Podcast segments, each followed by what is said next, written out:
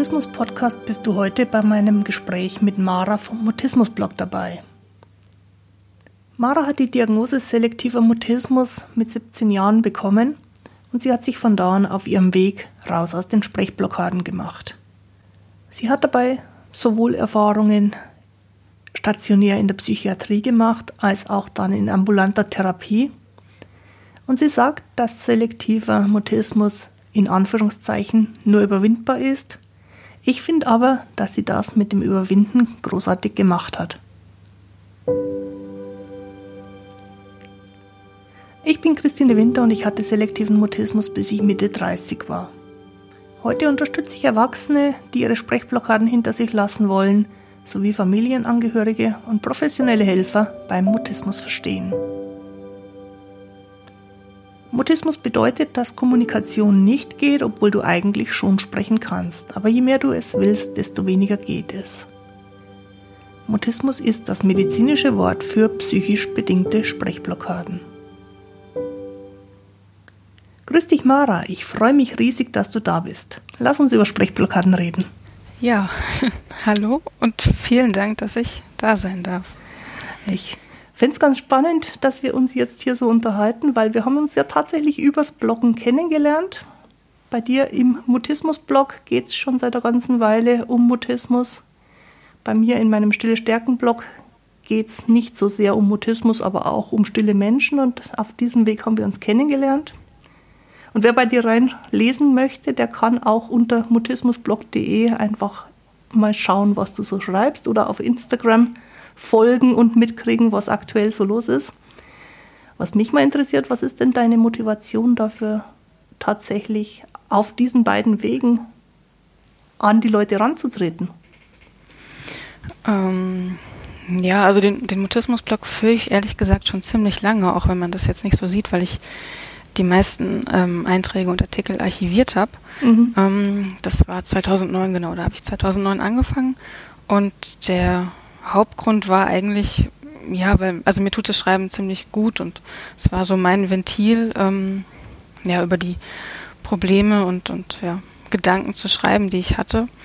Und ich habe dann aber relativ schnell gemerkt, dass, dass das Feedback ganz gut war und ich den Leuten damit irgendwas geben kann und ja, oder dass sich Betroffene nicht so nicht so alleine damit fühlen oder auch Therapeuten, die mich anschreiben, weil sie ihre mhm. Klienten verstehen wollen und ja, deswegen war das halt auch so der Grund, das Thema einfach ein bisschen bekannter zu machen und ja, zu zeigen, wie Mutismus ist und ja, wer wollte, konnte mich auf meinem Weg begleiten. Ähm, dann habe ich eine, was heißt kurz, ähm, ja, also die Pause hat insgesamt fünf Jahre gedauert. Mhm. Ähm, ja, und dann letztes Jahr habe ich mich dazu entschieden, das wieder ein bisschen aktiver aufleben zu lassen und dann auch der Instagram-Account. Ja, um gleiche, gleicher Hintergrund einfach zu zeigen, ähm, was man mit Mutismus schaffen kann, dass man da rauskommen kann, weil, wie du gesagt hast, ich habe ihn inzwischen überwunden. Ja. Ähm, ja, und einfach von meinen Erfahrungen zu berichten. Mhm.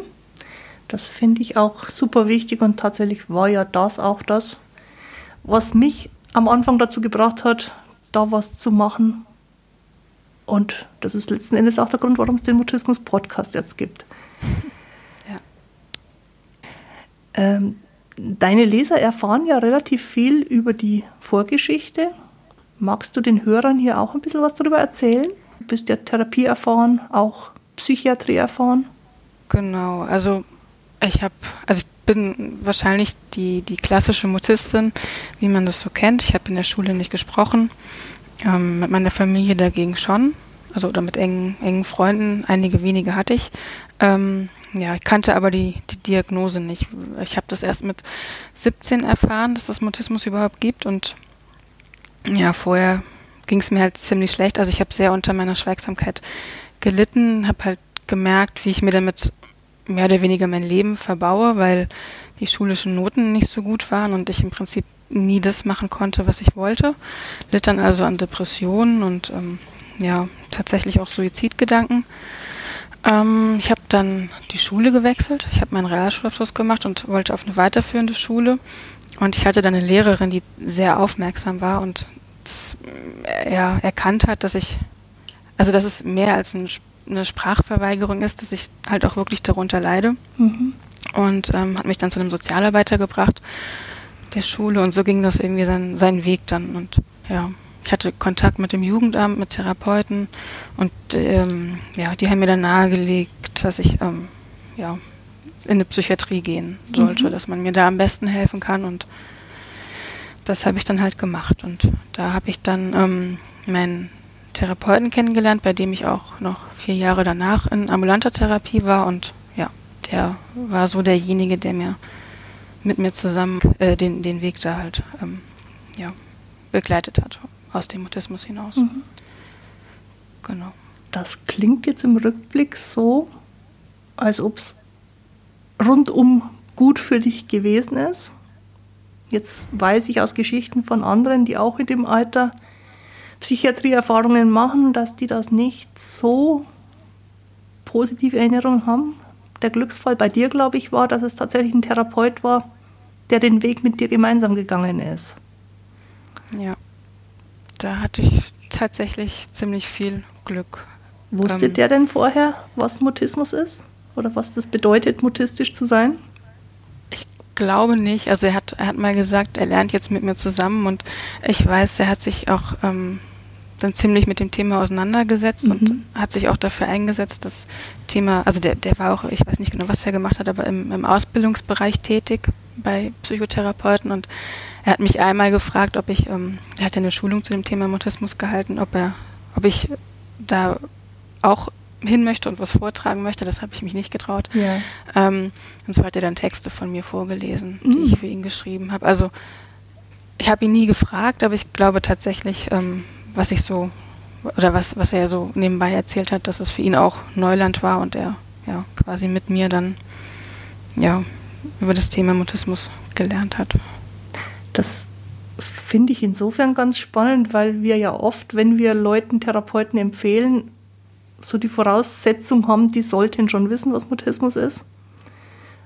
Und deswegen finde ich schön zu hören, dass es bei dir sehr gut geklappt hat, obwohl ihr im Grunde beide in diesem Neuland unterwegs wart und euch beide quasi erst ja, in das Thema hineingearbeitet habt. Ja, ich denke, ich hatte da wirklich großes Glück, weil er auch wirklich sehr, sehr verständnisvoll war und weiß ich nicht, wenn ich noch zurückdenke, wie lange, also es war ja eine normale Gesprächstherapie und ich habe monatelang mit ihm nicht gesprochen und mhm. ich glaube, da hätte, hätten andere Therapeuten schon die Geduld verloren und oder ja, aufgegeben. Ja. Mehr oder weniger. Gesprächstherapie stelle ich mir natürlich auch schwierig vor, weil schon allein vom Namen her darauf ja so eine hohe Erwartung liegt, dass Gespräch funktionieren muss. Wie habt ihr ja. es denn dann gemacht miteinander? Also ich habe ihm, ähm, ja, also beziehungsweise er hat Monologe geführt und ich habe dann, als ich noch stationär war, ähm, in meinem Zimmer dann Briefe geschrieben, die dazu gepasst haben. Die hat er mhm. dann beim nächsten Mal gelesen und ja, so ging das dann. Und ich, ich weiß noch, die, die Situation, in der ich dann das erste Mal mit ihm richtig gesprochen habe, war, er war im Urlaub, also es war Sommerurlaub und ich hatte Vertretung und mit der konnte ich komischerweise sprechen mhm. oder, oder leichter sprechen, also auch nicht so richtig flüssig, aber es ging besser und als er dann wieder da war, also aus dem Urlaub zurück, ging das bei ihm dann auch mhm. besser und ja, da haben wir dann angesetzt und so wurden es dann immer mehr Sätze, sodass wirklich eine richtige Gesprächstherapie möglich war. Ja. Ja. Ja, da ist vielleicht auch ein Glücksfall gewesen, dass dir Schreiben ja sehr liegt und ja. Schreiben so dein Ausdrucksmedium von Haus aus ist. Aber es zeigt auch gerade in dem Alter bei dir mit 17, dass man eben kreativ damit umgehen muss. Und auch wenn der Therapeut der Gesprächstherapeut ist und das Gespräch noch nicht funktioniert, es Mittel und Wege gibt, wie man sich da rantasten kann, wenn beide bereit sind, ja. sich auf diesen Weg zu machen. Das definitiv, ja. Wir konnten so dann schon sehr gut kommunizieren. Ja. Auch wenn es ungewöhnlich war. Jetzt war das ja bei dir in der Phase von Schulabschluss und dem Übergang ins Erwachsenenleben. Ähm, hat das denn mit dem Schulabschluss dann gut geklappt?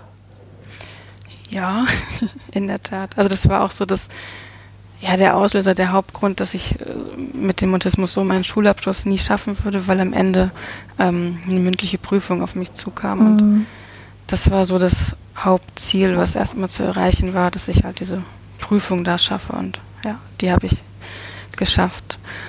In der Schule selber, das hat nicht gereicht. Also da habe ich, ich habe mich nicht gemeldet und habe auch nicht gesprochen bis zum Ende. Ja. Aber ich bin halt dann trotzdem so durchgekommen und ja, die mündliche Prüfung habe ich dann geschafft mit viel Vorbereitung. Ich habe mein, Lieblingsfach ausgewählt, also das war Mathe tatsächlich. Mhm.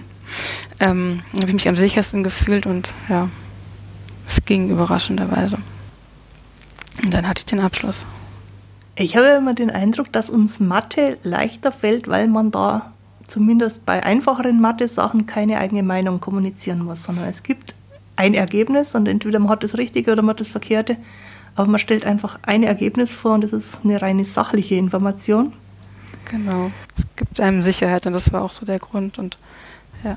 Das hilft dann ähm, tatsächlich auch beim Sprechen. Wenn man sagt, ich sag's jetzt einfach und es wird dann keiner danach fragen, ob das meine Meinung ist oder wie mein Gefühl dazu ist oder so. Ja. Es gibt halt nur, nur richtig und falsch und ja, keine Interpretation. Ja, man muss auch nicht so viel drumherum erzählen und mhm. schwafeln, man, man sagt die Fakten. War vielleicht auch so ein bisschen Grund, äh, kleiner Spoiler für mein Studium, weil ich auch was Naturwissenschaftliches studiert habe, was im Prinzip genauso ist da. Mhm. Ja, zählen die Fakten und nicht, nicht ähm, Geplänkel drumherum. Mhm. Ja. War das bewusster Teil der Entscheidung fürs Studium? Ähm, nee, gut, es macht mir auch Spaß, also das ist jetzt nicht, nicht im Vordergrund, aber am Ende war es dann doch ganz praktisch, ja. ich frage deswegen, weil ich immer wieder gefragt werde von Leuten, was ist denn der richtige Beruf für jemanden mit Mutismus oder für jemanden, der sich aus dem Mutismus gerade rausarbeitet? Hm. Und das da ist die Fragestellung ja immer im Grunde die, zu sagen, wo muss man am wenigsten reden oder wo muss man nur Sachen reden, die einem leicht fallen. Und deswegen meine Rückfrage, und du ja. hast jetzt im Grunde das beantwortet, so wie ich es auch beantworte in erster Linie muss Spaß machen. Genau. Ja, ich bin dann auch zu dem Ergebnis gekommen, weil ich mich natürlich auch gefragt habe, was, was kann ich beruflich machen und was ist das Richtige für mich und habe auch ein paar Sachen ausprobiert und das Ergebnis war dann, ja, man muss das finden, was einem Spaß macht und dann, ja, wenn ich jetzt sage, es geht ganz von alleine, ist das vielleicht ein bisschen übertrieben, weil das geht's nicht, aber, ja. aber dann hat man, hat man was, wofür sich das lohnt und ja, hat so sein Ziel gefunden. Es gibt einem den Grund, warum man manche Sachen macht, obwohl sie nicht leicht sind. Ja. Was waren denn so die Dinge, die im Studium leicht waren? Puh.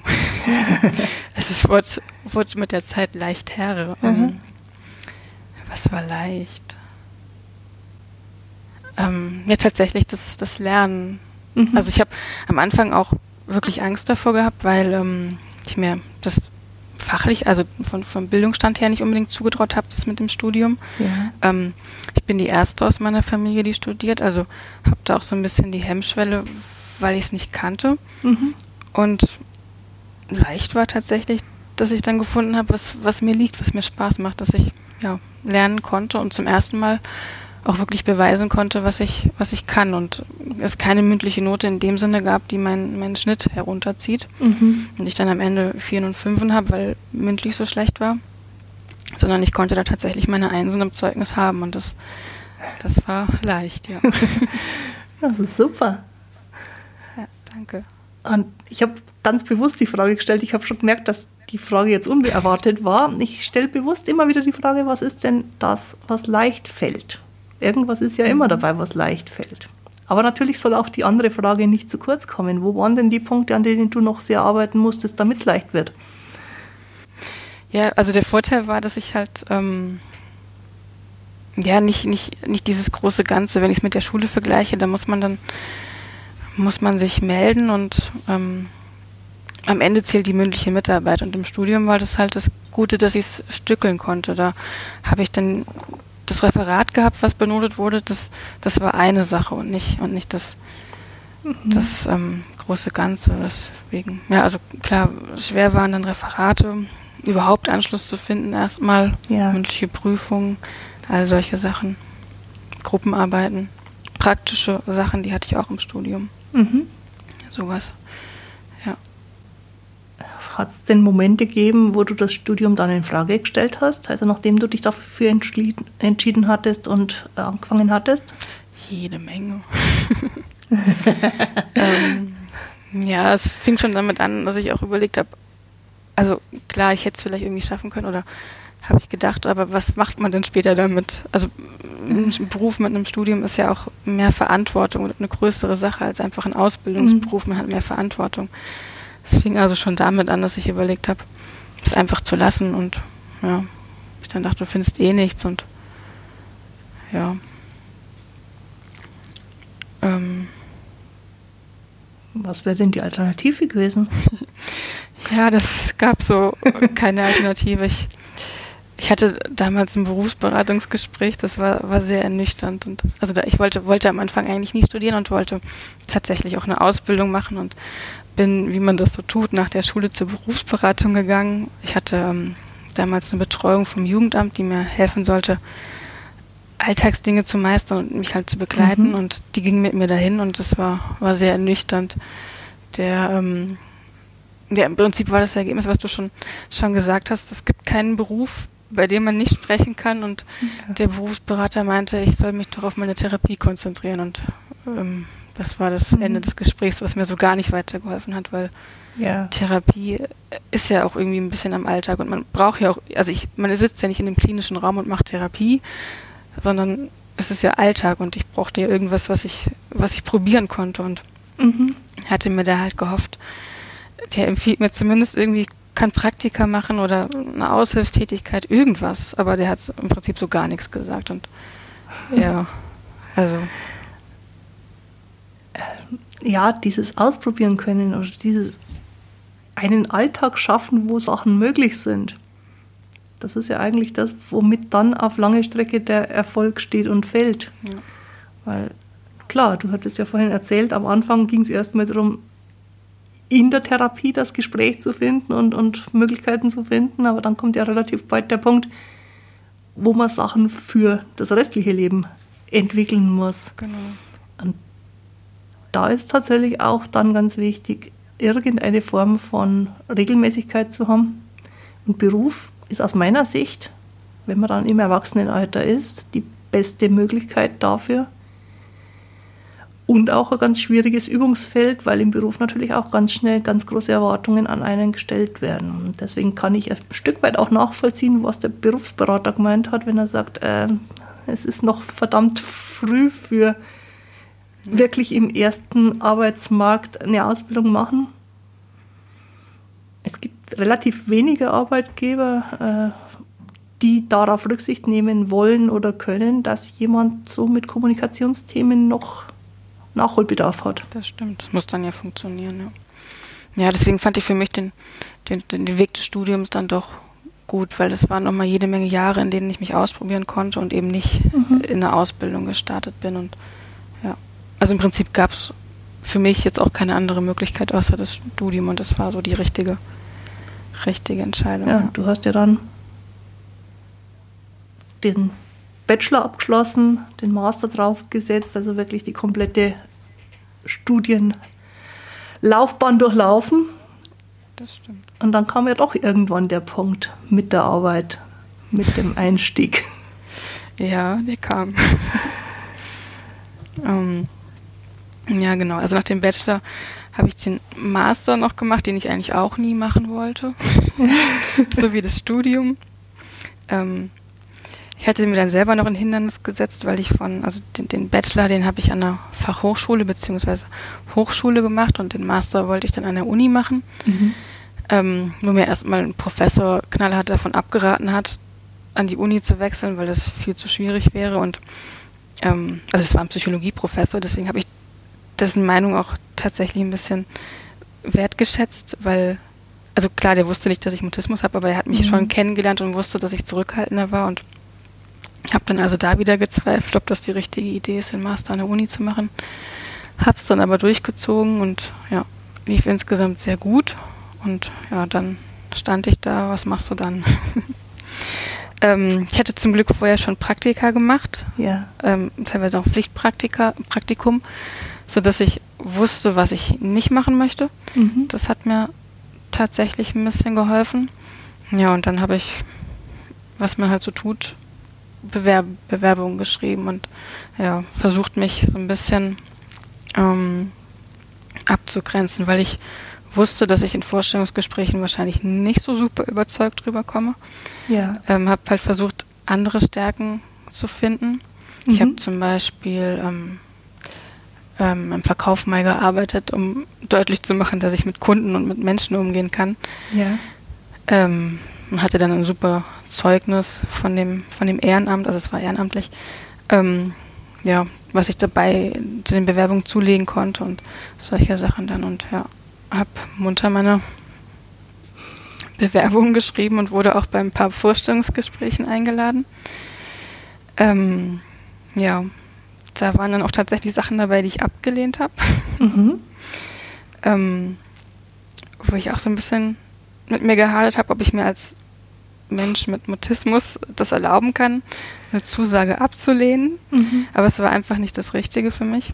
Also auch von, von meinem von, von dem Studium jetzt ja, nicht unabhängig von dem Mutismus. Das war ja. nicht das, was ich machen wollte und habe es abgelehnt und wenige Wochen später kam dann so mein jetziger Job, also die Bewerbung und dann Vorstellungsgespräch und Zusage und ja, Aha. da bin ich heute. ich finde es einen einerseits nachvollziehbaren, andererseits auch merkwürdigen Gedanken zu sagen, muss ich einen Job allein deswegen nehmen, weil man ihn mir anbietet und ich diesen Mutismus-Hintergrund habe. So als ob der Arbeitgeber im Grunde dir was Gutes tut, wenn er dich nimmt.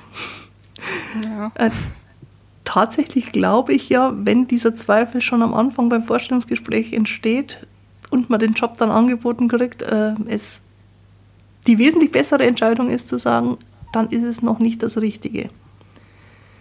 Wir hatten damals in der Zeit auch Kontakt. Ich kann mich nicht mehr erinnern, ähm, was wir im Detail damals an Kontakt gehabt haben, aber ich fand ganz, ganz wichtig und auch sehr selbstbewusst im Sinne von bewusst über die eigenen Stärken und Schwächen, dass du damals auch entschieden hast, das Erste ist, es ist noch nicht das Beste, ist noch nicht das Richtige. Und wie du vorhin gesagt hast, dann kam ja relativ bald der Job, die Arbeit, der Arbeitgeber, wo ich bis heute den Eindruck habe, das war sehr, sehr wert, darauf zu warten. Ja, definitiv. Ja, ich habe halt dann überlegt, ob es, ob es einfach eine Übung gewesen wäre, wenn ich die anderen Sachen gemacht hätte. Für, mhm. den, für den Traumjob, sage ich jetzt mal so. Aber der Traumjob, mit dem ich dann wachsen konnte, der kam dann auch glücklicherweise so, ohne dass ich das annehmen musste und mich verbiegen musste. Ja, und wie du gesagt hast, das war eine sehr gute Entscheidung und ich bin da heute noch und natürlich gibt es da auch immer wieder noch oder gab jede Menge Hindernisse und Sachen, aber im Endeffekt ja, konnte ich daran wachsen, sodass ich jetzt mm, mehr oder weniger mein eigenes Projekt habe, Verantwortung habe. Mhm also tatsächlich auch den Beruf, den man mit einem Studium hat, mit, mit ja, Verantwortung und ähm, Entscheidungen treffen. Ja, so dass ich, also ich konnte meine, meine Stärken da ja, unter Beweis stellen und also selbst wenn heute mal irgendwas nicht so gut klappt und ich nicht so die große Rednerin bin, habe ich mich in dem Sinne ja bewiesen und werde geschätzt, mhm. sodass ja die meine Kollegen wissen, was sie an mir haben und was ich kann. Auch wenn mal Sachen nicht so gut klappen. Wussten die Leute um dich herum, die Kollegen oder auch die Vorgesetzten, was davon, dass da ein größeres Problem mal dahinter gestanden war? Nein, absolut hm. nicht. Da gehe ich nicht offen mit um. Ja. Also ich habe jetzt eins, zwei Kollegen, denen ich es erzählt habe, mhm. weil, weil ich einfach mit ihnen menschlich gut klarkomme, aber das jetzt nicht um, um ja, weil ich jetzt Schwierigkeiten habe, also darum ging es mir nicht, es ging ja. einfach persönlich, weil sie mir auch Sachen anvertraut haben und dann habe ich es erzählt. Aber ansonsten bin ich auch im Studium, hat es niemand gewusst und ich bin da immer sehr ja, anonym mit, also beziehungsweise ich habe es nicht, hab's nicht ähm, erzählt, weil mhm. ich nicht komisch behandelt werden wollte. Ja. Ähm, ja. Das, das war so der Grund. Finde ich sehr, sehr nachvollziehbar, weil tatsächlich Menschen, die davon wissen, wahrscheinlich anders reagieren in der genau gleichen Situation als Menschen, die dich einfach nur so kennen. Und ich habe es deswegen gefragt, weil viele Leute auch mich dann immer wieder fragen, was ist denn besser? Mhm. Sagen, dass da ein Problem ist, an dem man noch arbeitet oder nicht sagen? Das ist ein Riesenunterschied, ob wir über Kinder reden oder über Erwachsene. Ich glaube, in der Erwachsenenwelt war es ganz gut, so wie du es gemacht hast, immer an dir selber zu arbeiten, aber in dem Moment trotzdem den normalen Umgang mit den anderen zu suchen, das finde ich ja ganz, einen ganz guten Ansatz. Und es kann ein Unterschied sein, wenn jemand noch in der Schule ist oder wenn Kinder noch jünger sind weil es dann viel mehr darum geht, die zu fördern. In der Arbeitswelt geht es ja vor allen Dingen darum zu zeigen, was man kann. Ja. Und da kommt bei dir sehr stark ins Spiel, dass es genau der Beruf war, wo das genau funktioniert hat. Genau. Und dann die Einschränkungen auch nicht so sehr ins Gewicht fallen. Ja. Ich sehe das wie du. In der Schule hätte ich mir tatsächlich die Diagnose gewünscht. Also ich hatte sie ja nicht, außer das, ja. das letzte Jahr und das war war im Prinzip zu spät. Also da hätte ich mir wirklich gewünscht, ich hätte, also die, die Lehrer oder die Mitschüler hätten es gewusst und hätten mich dementsprechend doch gefördert, aber später, ja, später konnte ich dann halt auch sprechen. Also ich habe dann seit dem Studium keine, keine klassische mutistische Blockade mehr gehabt. Mhm. Ich habe dann Lösungen gefunden, wie ich das, umge wie ich, um, wie ich das umgehen kann. Also habe dann zum Beispiel gesagt, ich weiß jetzt nichts oder kann nichts sagen, mhm. obwohl es nicht immer stimmte. Ähm, ja, ich hätte auch nicht gewusst, was das jetzt geholfen hätte, wenn ich es wenn erklärt hätte, weil die schweig schweigsame Situation gab es ja nicht mehr, dass ich, dass ich ein stillerer Mensch bin und introvertiert, das hat man ja gemerkt und ja, hätten, ja deswegen sehe ich es wie du und Schule wäre gut gewesen, aber später auch im Beruf geht es eher darum, seine Stärken zu finden und das, das zu zeigen, mhm. nach meiner Meinung. Und tatsächlich mehr von dem zu machen, was funktioniert, damit das, was gerade nicht funktioniert, ähm, nicht den hohen Stellenwert hat. Ich finde es ja. übrigens auch völlig okay, zwischendurch mal zu sagen, geht jetzt gerade nicht.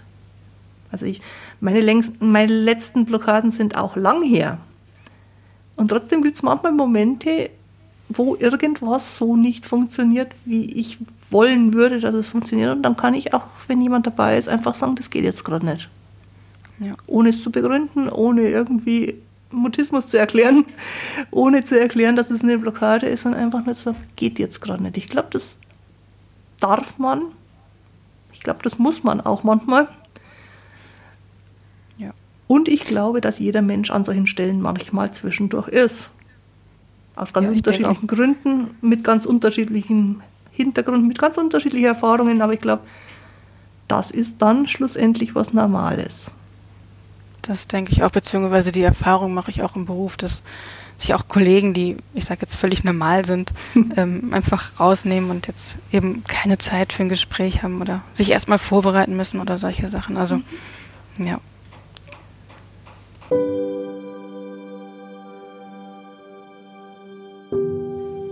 Mit Mara hat sich noch ein sehr interessantes Nachgespräch ergeben, nachdem wir die Podcast-Folge offiziell schon im Kasten hatten. Daher gibt es für meine Motivationsspender noch eine Zusatzfolge auf Steady. Dort kannst du für den Gegenwert von einem doppelten Espresso den Podcast unterstützen und du bekommst gelegentlich zusätzliche Beiträge, ebenso wie den Teil des Gesprächs mit Mara, bei dem wir noch mehr Erfahrungen darüber austauschen, warum das Sprechen für uns nur ein Zwischenschritt war und warum die wirkliche persönliche Entwicklung damit erst angefangen hat. Den Link zu Steady findest du in den Infos zu dieser Folge. Wenn du zu meiner Motivation einen Beitrag leisten kannst, dann danke ich dir ganz herzlich.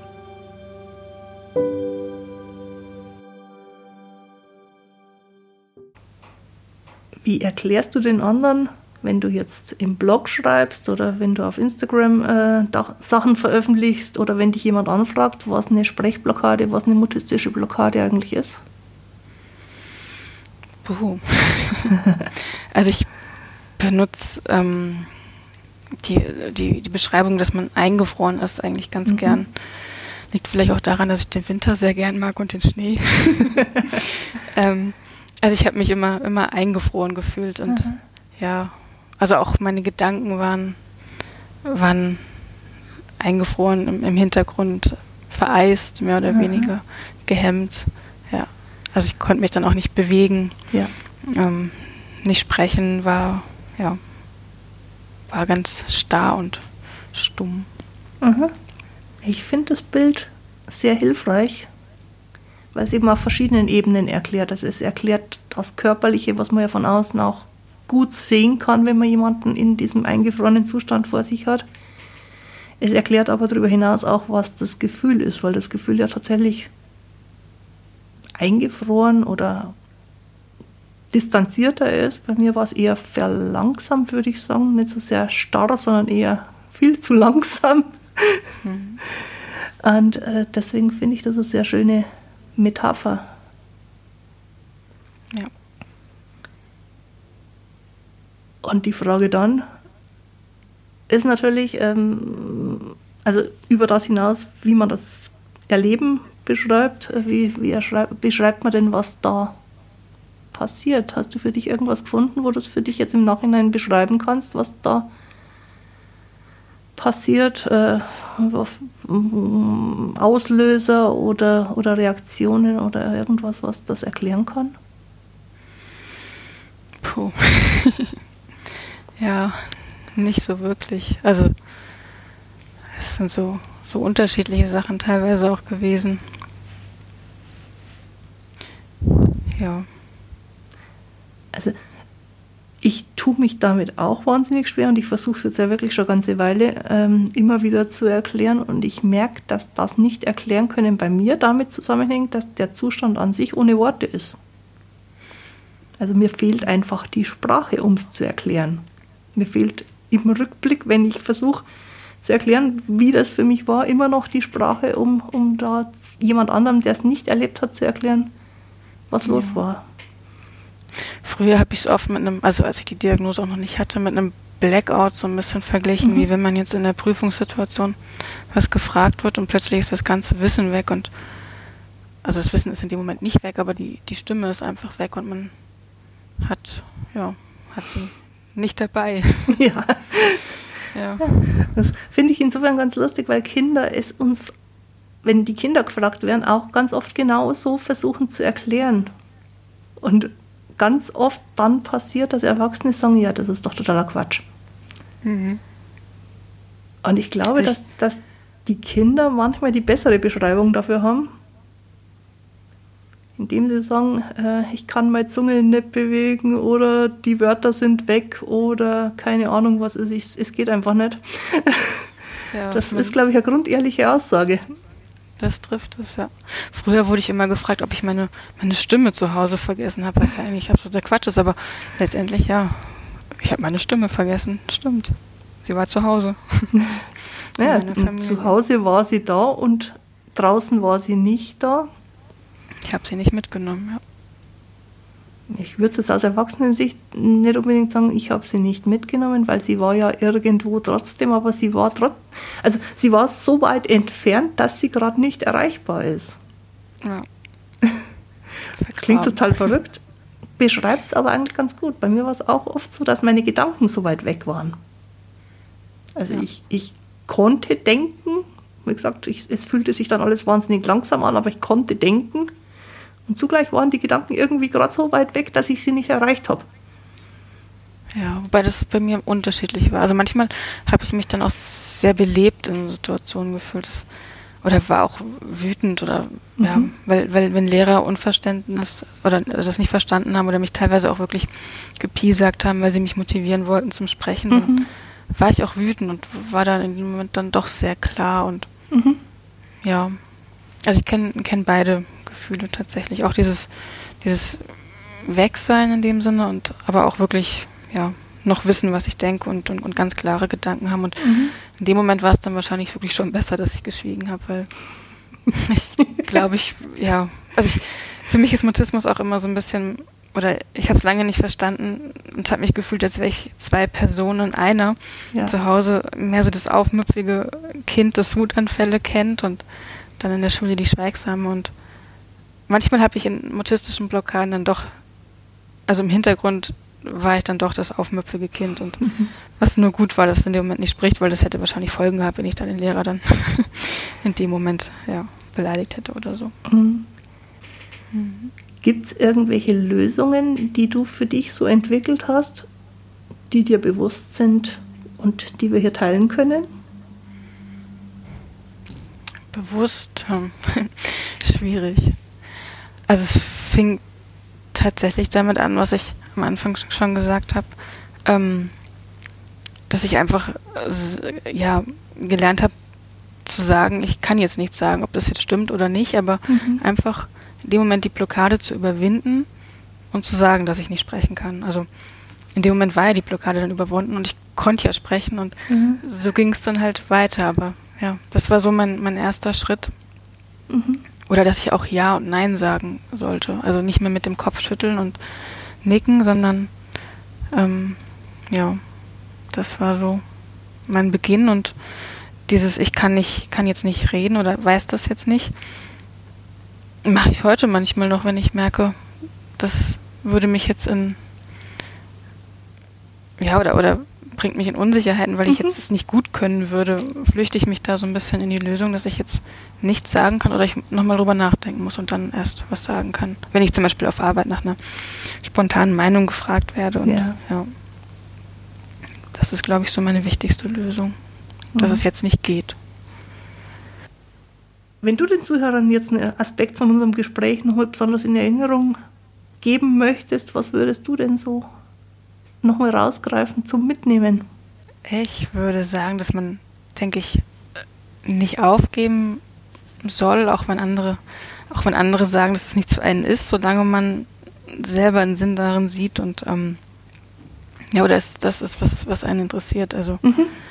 weiß ich nicht, wenn man einen Berufswunsch hat, weil wir ja über das Thema Beruf geredet ja. haben, ähm, sollte man das weiter verfolgen, weil ich denke, in jedem Bereich, in jedem Beruf muss man sprechen und es gibt nicht den, den Beruf, wo man nicht sprechen muss. Klar, vielleicht ein bisschen weniger, aber weiß ich nicht, solange man das tut, was man möchte, wofür man brennt, ähm, denke ich, kann man alles schaffen, ja. Mhm. Oder ziemlich viel schaffen. Dem kann ich mir auch komplett anschließen. Ich glaube, man braucht etwas als Motivationsquelle, für die vielen Kleinigkeiten im Leben, die so dazwischen kommen können, wo man immer wieder was Größeres hat, an dem man trotzdem dran bleibt. Ja. Und für viele Menschen ist das genau der Beruf, wo man sagt, okay, jetzt gerade ist es ein bisschen mühsam, aber der Beruf ist das, was ich trotzdem möchte. Dann würde ich sagen, geben wir das unseren Hörern so mit. Und wie gesagt, ich danke dir für unser Gespräch. Mir hat es ganz viel Freude gemacht. Dann danke ich dir, dass ich dabei sein durfte. Die heutige Folge findest du, einschließlich der Links zu Maras Blog und zum Instagram-Account, auf der Internetseite christinewinter.de-mutismus-podcast. Jetzt wünsche ich dir eine gute Zeit. Bis zum Wiederhören. Tu dir gut, deine Christine Winter.